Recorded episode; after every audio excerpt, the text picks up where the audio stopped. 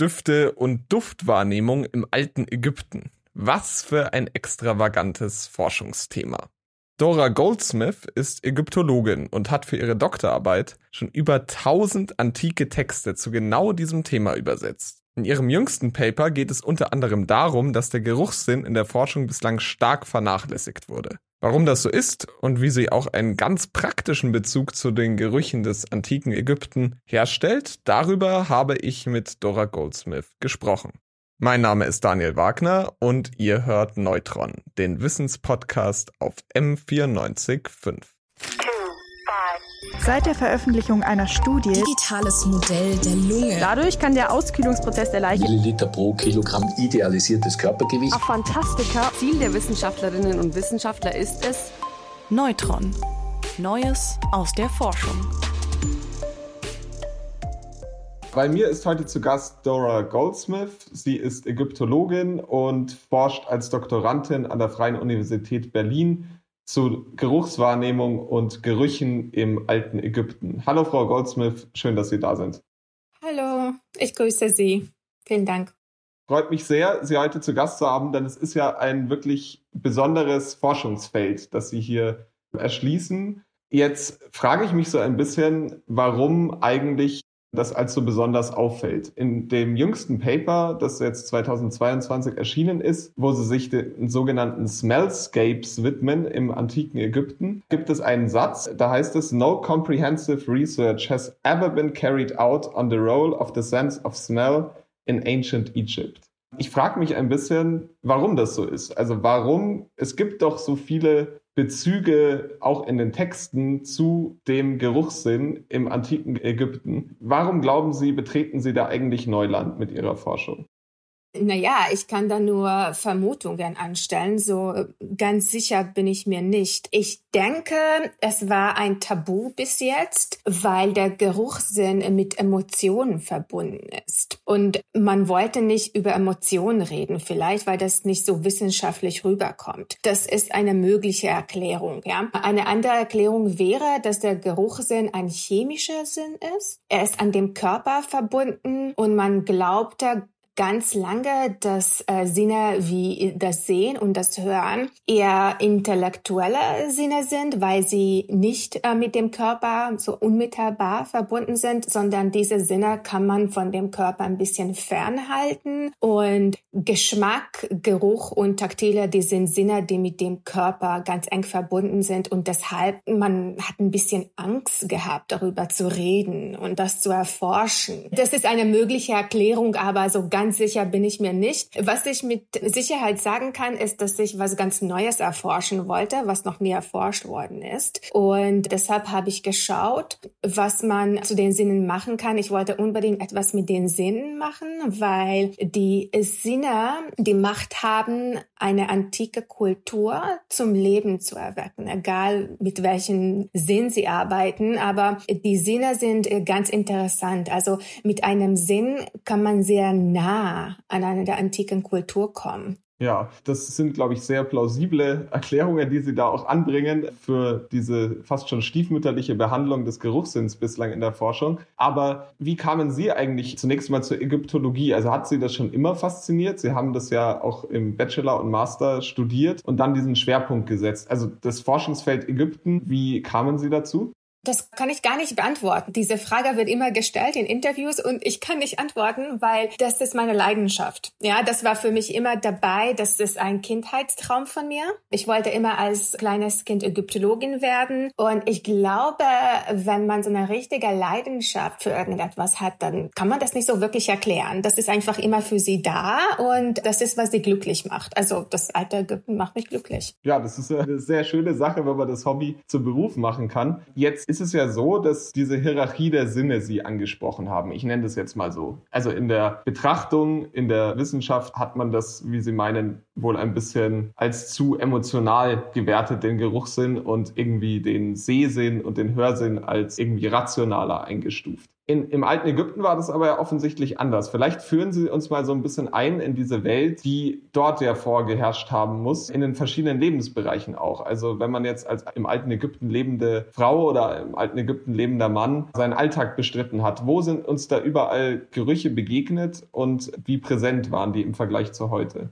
Geruchssinn war unglaublich wichtig im alten Ägypten. Der war überall da und es war für mich wichtig zu verstehen, wie die Ägypter gelebt haben, welche Düfte hatten sie in der Umgebung. Das sagt sehr viel über den Alltag aus. Und mit den Düften haben die Ägypter kommuniziert. Sie haben zum Beispiel ihre Stellung in der Gesellschaft mit Düften gesichert. Also zum Beispiel der König hatte den besten Duft im alten Ägypten. Der hat nach Myrrhe, Mastix und Lotusblumen gerochen, zumindest laut den Texten. Und zum Beispiel im Palast hat die Königin wunderbar gerochen. Sie ist in die Halle des Palastes reingegangen und sie hat den Raum mit ihrem Parfum gefüllt. Und andere Menschen wie zum Beispiel der Schmied, der Köhler, der Schuster, der Fischer, der Töpfer, sie haben in ganz anderen Bedingungen gelebt und es hat auch dementsprechend ganz anders gerochen. Also zum Beispiel in den Werkstätten hat es unglaublich schlecht gestunken und das hat den Alltag dieser Menschen bestimmt. Oder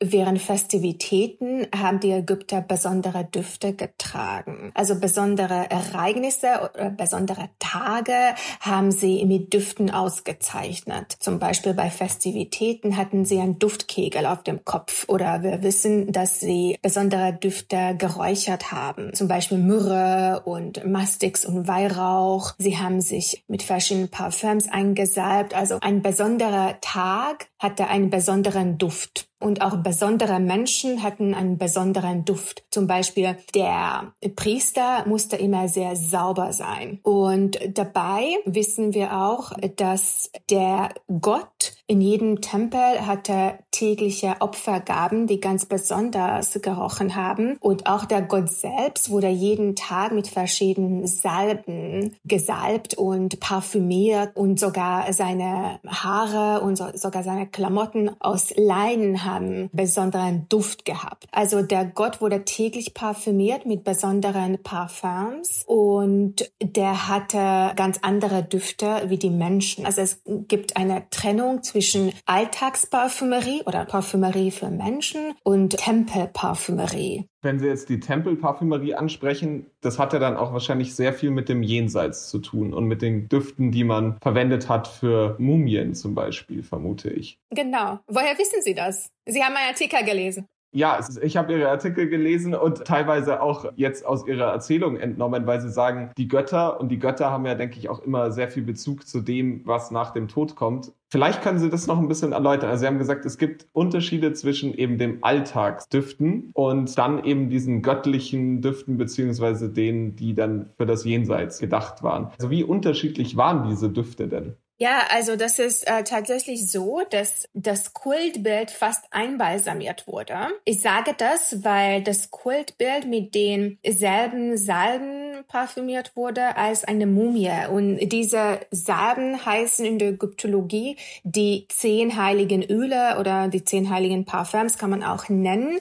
Und in dieser Welt durfte nur der Gott diese Parfums bekommen. Das heißt jeden Tag im Tempel als Teil des täglichen Tempelrituals und im Jenseits durfte auch ein Mensch diese Salben bekommen, aber erst nach dem Tode. Und als jemand gestorben ist, dann wurde er einbalsamiert mit diesen zehn heiligen Salben. Also das heißt, man darf nur erst nach dem Tode göttlich werden. Aber natürlich, das war so, dass nur diejenigen diese Parfums bekommen haben, die sich das leisten konnten. Nicht jeder durfte diese Parfums bekommen. Die waren extrem extrem teuer und die Herstellung hat teilweise ein Jahr gedauert. Also das ist nämlich ein großer Unterschied zwischen Tempelparfümerie und Alltagsparfümerie, dass Parfums für Menschen noch an dem Tag fertig waren. Die Herstellung war ganz kurz und in der Tempelparfümerie hat es sehr lange gedauert, bis ein Parfüm fertig geworden ist. Also teilweise gibt es Parfüms, die entweder ein ganzes Jahr dauern oder fast. Zum Beispiel es gibt das Parfüm Tichepes. Die Herstellung dauert 243 Tage. Bei dem Hekeno Parfüm dauert das ganz genau ein Jahr. Bei dem Medja dauert das auch ganz genau ein Jahr. Also es gibt eine sehr, sehr lange Herstellung und die Zeit ist auch so ein Faktor in der Parfümerie. Also mit der Zeit haben die Ägypter den Wert des Parfüms gesteigert. Aber das ist nicht nur die Zeit, sondern auch der Duftstoff. Also in der Alltagsparfümerie wurden Duftstoffe verwendet, die gut riechen und auch ganz gute medizinische Wirkungen haben. Aber die waren in Ägypten überall zu finden. Und das heißt, das ist für die Götter nicht gut genug. Für die Götter muss man Duftstoffe nehmen, die aus dem Ausland kommen, sind ganz schwer zu bekommen und natürlich sehr wertvoll sind. Ja, also es gibt äh, solche, solche Duftstoffe, die man in der Alltagsparfümerie sieht, aber nicht in der Tempelparfümerie und auch andersrum. Zum Beispiel in der Tempelparfümerie wurde Wein verwendet als Bindemittel. Das ist eine Art Destillationsmittel, wenn man das so möchte. Aber in der Alltagsparfümerie verwendet man kein Wein, weil Wein sehr wertvoll war. Verstehe. Sie haben jetzt vorhin schon die Zeit angesprochen, also dass es teilweise auch unglaublich lange dauerte, das herzustellen und anders auch eben die Zeit, dass sich das über die Zeit auch äh, wandelte. Ich würde ganz grundsätzlich gerne nochmal fragen, über welche Zeiträume sprechen wir denn? Also ich habe auch Geschichte studiert, wenn auch nicht mit dem Schwerpunkt Antike, aber soweit ich mich erinnere, ist ja das alte Ägypten oder das, was wir heute unter dem alten Ägypten verstehen, deckt ja mehrere tausend 4000 Jahre ab. Also ich glaube so rund 4000 Jahre, sagt man so. Sind Sie spezialisiert auf einen bestimmten Zeitraum innerhalb dieser 4000 Jahre oder beforschen Sie die Geruchswahrnehmung im alten Ägypten über diese gesamte Zeit? Ich erforsche die Geruchswahrnehmung in alten Ägypten tatsächlich in einem Zeitrahmen von 4000 Jahren. Das ist wirklich so und deshalb dauert die Forschung auch sehr lange. Ich habe unglaublich viele Texte, die ich selbst übersetzt habe, erstmal gefunden habe überhaupt und dann übersetzt und ausgewertet habe. Also das, das ist wirklich eine sehr großer Zeitraum und wir reden von etwa über 1000 Texte, die ich übersetzt habe. Das heißt ja auch, dass die Ägypter sehr oft über Gerüche geredet und auch geschrieben haben. Das war für sie sehr wichtig. Und es gab schon Veränderungen in dieser Zeit. Man kann die feststellen, aber so einfach ist das leider nicht. Also wenn wir über Parfümrezepte reden, die meisten kommen aus der Ptolemäerzeit. Und es ist schon anzunehmen, dass die Rezepte von früheren Zeiten kommen, zum Beispiel teilweise, also dass sie tausend Jahre alt sind und die wurden überliefert. Wir haben dann im Endeffekt eine Kopie von der Ptolemäerzeit Zeit. Aber wir wissen nicht, wann die Parfümrezepte entstanden sind. Das kann man einfach nicht wissen und wir können auch nicht wissen, wie diese Rezepte sich verändert haben mit der Zeit. Also wenn ich ein Rezept von der Ptolemäerzeit habe, wir nehmen Hekenu als Beispiel, das war ein Parfüm im Tempel. Herkenu bedeutet übrigens Freude. Warum das Parfüm so hieß, wissen wir nicht, aber so heißt es. Und das Rezept kommt aus der Ptolemäerzeit. Gut, aber wir wissen, dass dieses Parfum auch in der vierten Dynastie bereits existierte. Aber wir haben das Rezept nicht von der vierten Dynastie. Wir haben das auch nicht von der, von dem Mittleren Reich. Wir haben das auch nicht von dem Neuen Reich. Also das erste Mal, dass man dieses Rezept überhaupt sieht, das ist schon die Ptolemäerzeit, das heißt griechisch-römische Zeit. Das ist ganz spät. Aber wir müssen vermuten, schon in der vierten Dynastie gab es ein Rezept. Wie das Rezept sich mit den Jahrtausenden verändert hat, ist eine große Frage. Natürlich kann ich äh, nicht beantworten, aber ich gehe davon aus, dass die Rezepte immer da waren und wir haben sie einfach nicht. Verstehe. Sie haben jetzt ja schon oft die Texte angesprochen. Sie meinten, Sie haben über 1000 Texte übersetzt, was ja eine unfassbare Anzahl und da beherrschen Sie ja auch, wie ich im Lebenslauf entnehmen konnte, sehr, sehr viele Sprachen, auch sehr viele eben antike Sprachen. Jetzt ist es so, dass Sie von den Texten immer sprechen, aber das sind ja noch nicht unbedingt Rezepte. Gibt es denn auch so ganz konkrete Rezepte, dass man sagt, hier hat man bestimmte Inhaltsstoffe für einen bestimmten Duft, die sozusagen aneinandergereiht werden und als Rezept veröffentlicht veröffentlicht wurden. Gibt es sowas auch? Ja, also in diesen Texten, die ich übersetzt habe, gibt es auch sehr viele Rezepte. Also es gibt Texte, die Gerüche beschreiben Und es gibt ja auch Rezepte. Es gibt ziemlich viele eigentlich. Und die habe ich auch übersetzt und auch rekonstruiert. Diese Rekonstruktionen, die Sie da machen, machen Sie die, weil Sie einfach neugierig sind, wie das gerochen hat? Oder hat es noch einen anderen Grund? Ja, ich war einfach neugierig am Anfang. Ich wollte wissen, was es bedeutet, wenn Sie etwas als göttlich beschreiben oder etwas als angenehm beschreiben oder eher stinkend. Und dann habe ich angefangen, alle Duftstoffe zu sammeln. Und dann als nächster Schritt habe ich das Rezept einfach nachgemacht, also Schritt für Schritt gefolgt und alles nachgebaut. Und dann habe ich das nächste Rezept gemacht und das nächste Rezept und mittlerweile weiß ich gar nicht, wie viel ich rekonstruiert habe, also ziemlich viele. Und ich war einfach neugierig, weil diese Texte extrem kompliziert sind. Die sind sehr schwer zu verstehen, also man übersetzt das Rezept und man versteht die Worte, aber man versteht irgendwie nicht, was sie damit sagen wollen. Sie beschreiben äh, die Schritte meines Erachtens mit Absicht ganz kompliziert. Warum mit Absicht? Was steckt dahinter? Naja, weil ich denke, weil diese Parfums ja heilig waren für die Götter. Ich rede jetzt über die Tempelparfümerie. Und in einem Rezept steht, dass dieses Parfum ein großes Geheimnis ist. Keiner kann oder keiner darf diese Worte hören oder lesen. Und ich denke, ein Weg zu sichern, dass die Parfums ein Geheimnis bleiben, dann ist es tatsächlich, äh, sie ganz kompliziert zu beschreiben, damit keiner das versteht. Und ich glaube schon, dass die Ägypter mit Absicht die Parfümrezepte sehr kompliziert gemacht haben. Sehr interessant. Aber das gilt dann für die Alltagsparfümerie wahrscheinlich weniger, oder? Weil das sind ja dann nicht so heilige göttliche Kreationen. Ja, richtig. Die Alltagsparfümerie ist einfacher zu verstehen. Da hat man auch aber als Forscher Herausforderungen und da ist nämlich immer die Frage, wie man die verschiedenen Pflanzennamen identifiziert. Also die botanischen Identifizierungen sind da kompliziert, aber das hat man auch in der Tempelparfümerie. Aber ja, also die Rezepte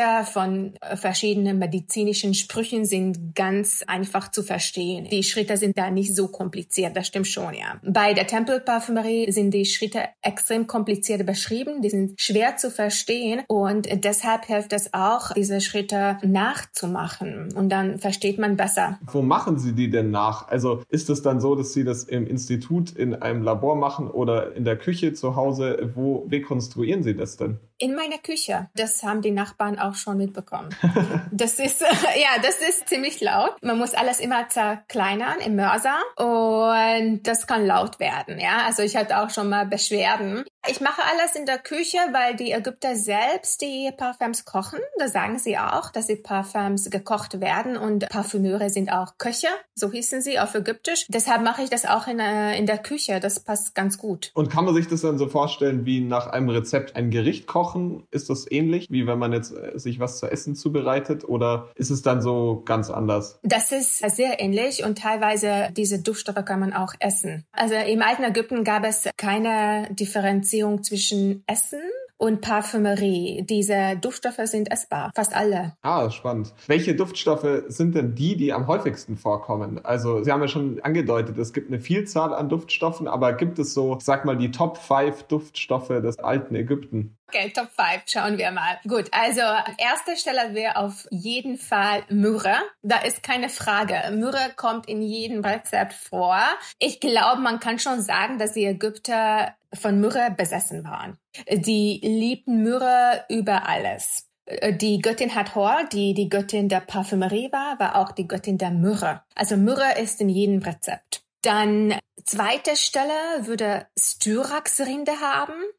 Styrax Liquid Amber Orientalis. Das haben die Ägypter sehr geschätzt. Dann kommt noch Wacholderbeeren. Zypressenzapfen waren auch sehr beliebt und Kampferrinder. Das war auch ganz, ganz beliebt. Also wenn Sie nach Top 5 fragen, dann die wären Top 5. Ja, in den verschiedenen Lebensbereichen haben aber da wahrscheinlich verschiedene Duftstoffe so im Alltag eine unterschiedliche Rolle gespielt. Äh, können Sie vielleicht mal so ein bisschen, jetzt abgesehen von dem göttlichen Bereich, können Sie vielleicht mal so ein bisschen sagen, in welchem Alltagsbereich Düfte besonders wichtig waren? Zum Beispiel zu Hause. Man hat das eigene Haus mit Kifi beräuchert. Das ist ein Duftstoff zum Räuchern und damit hat man auch die Klamotten parfümiert, wahrscheinlich äh, den Körper und die Haare selbst.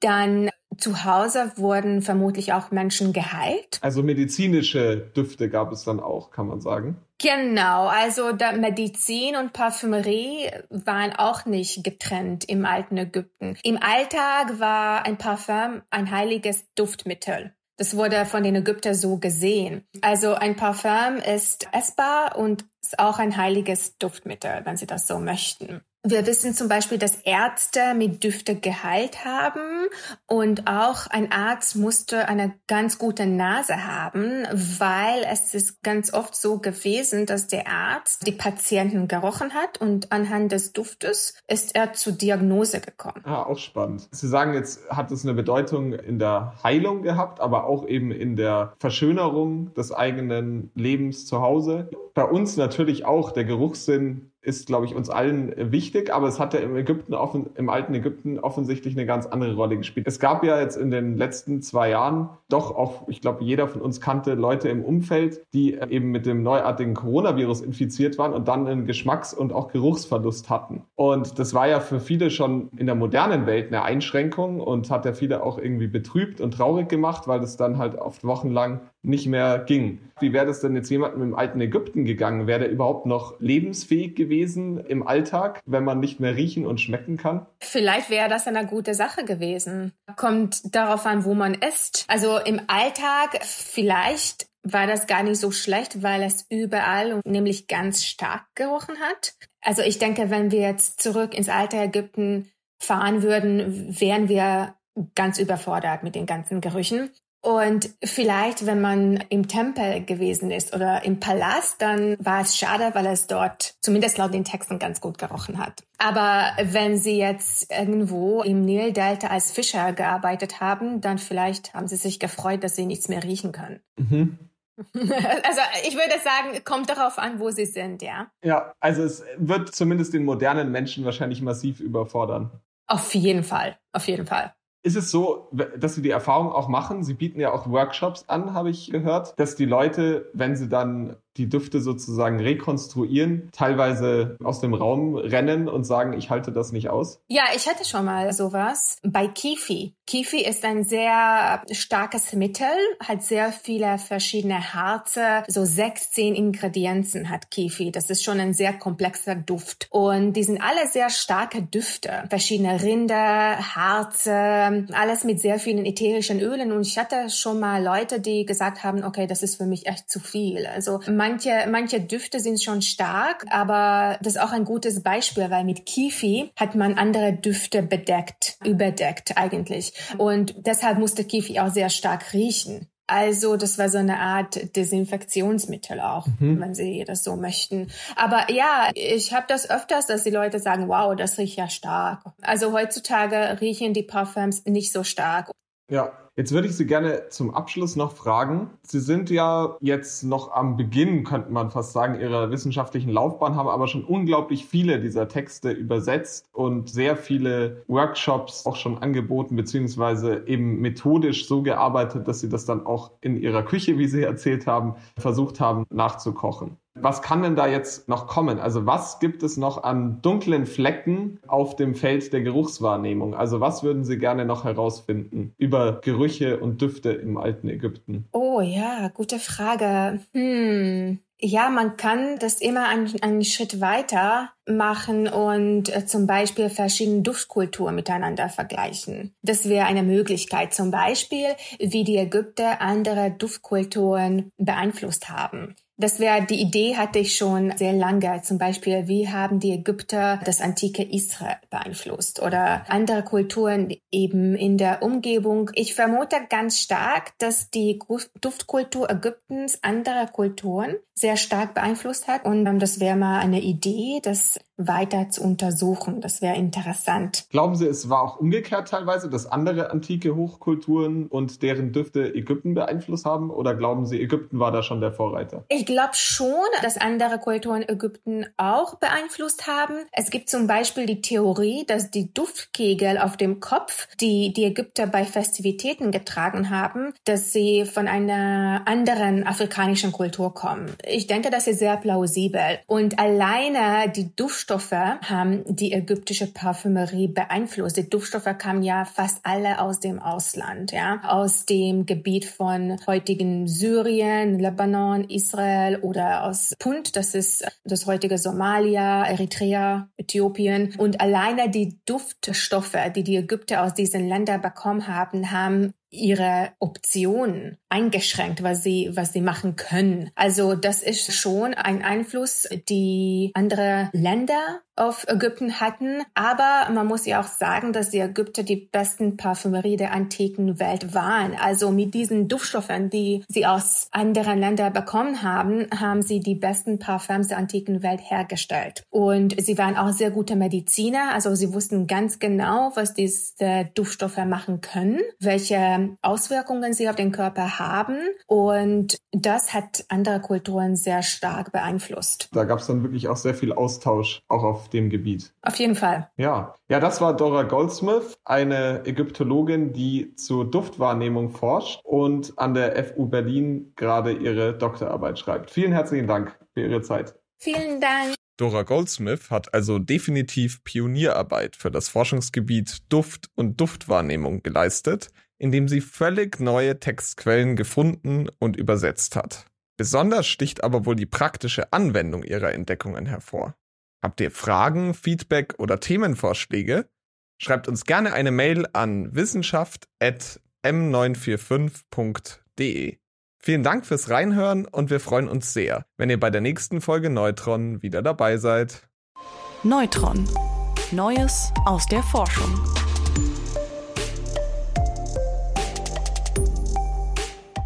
Neutron ist eine M945 Produktion, ein Angebot der Media School Bayern.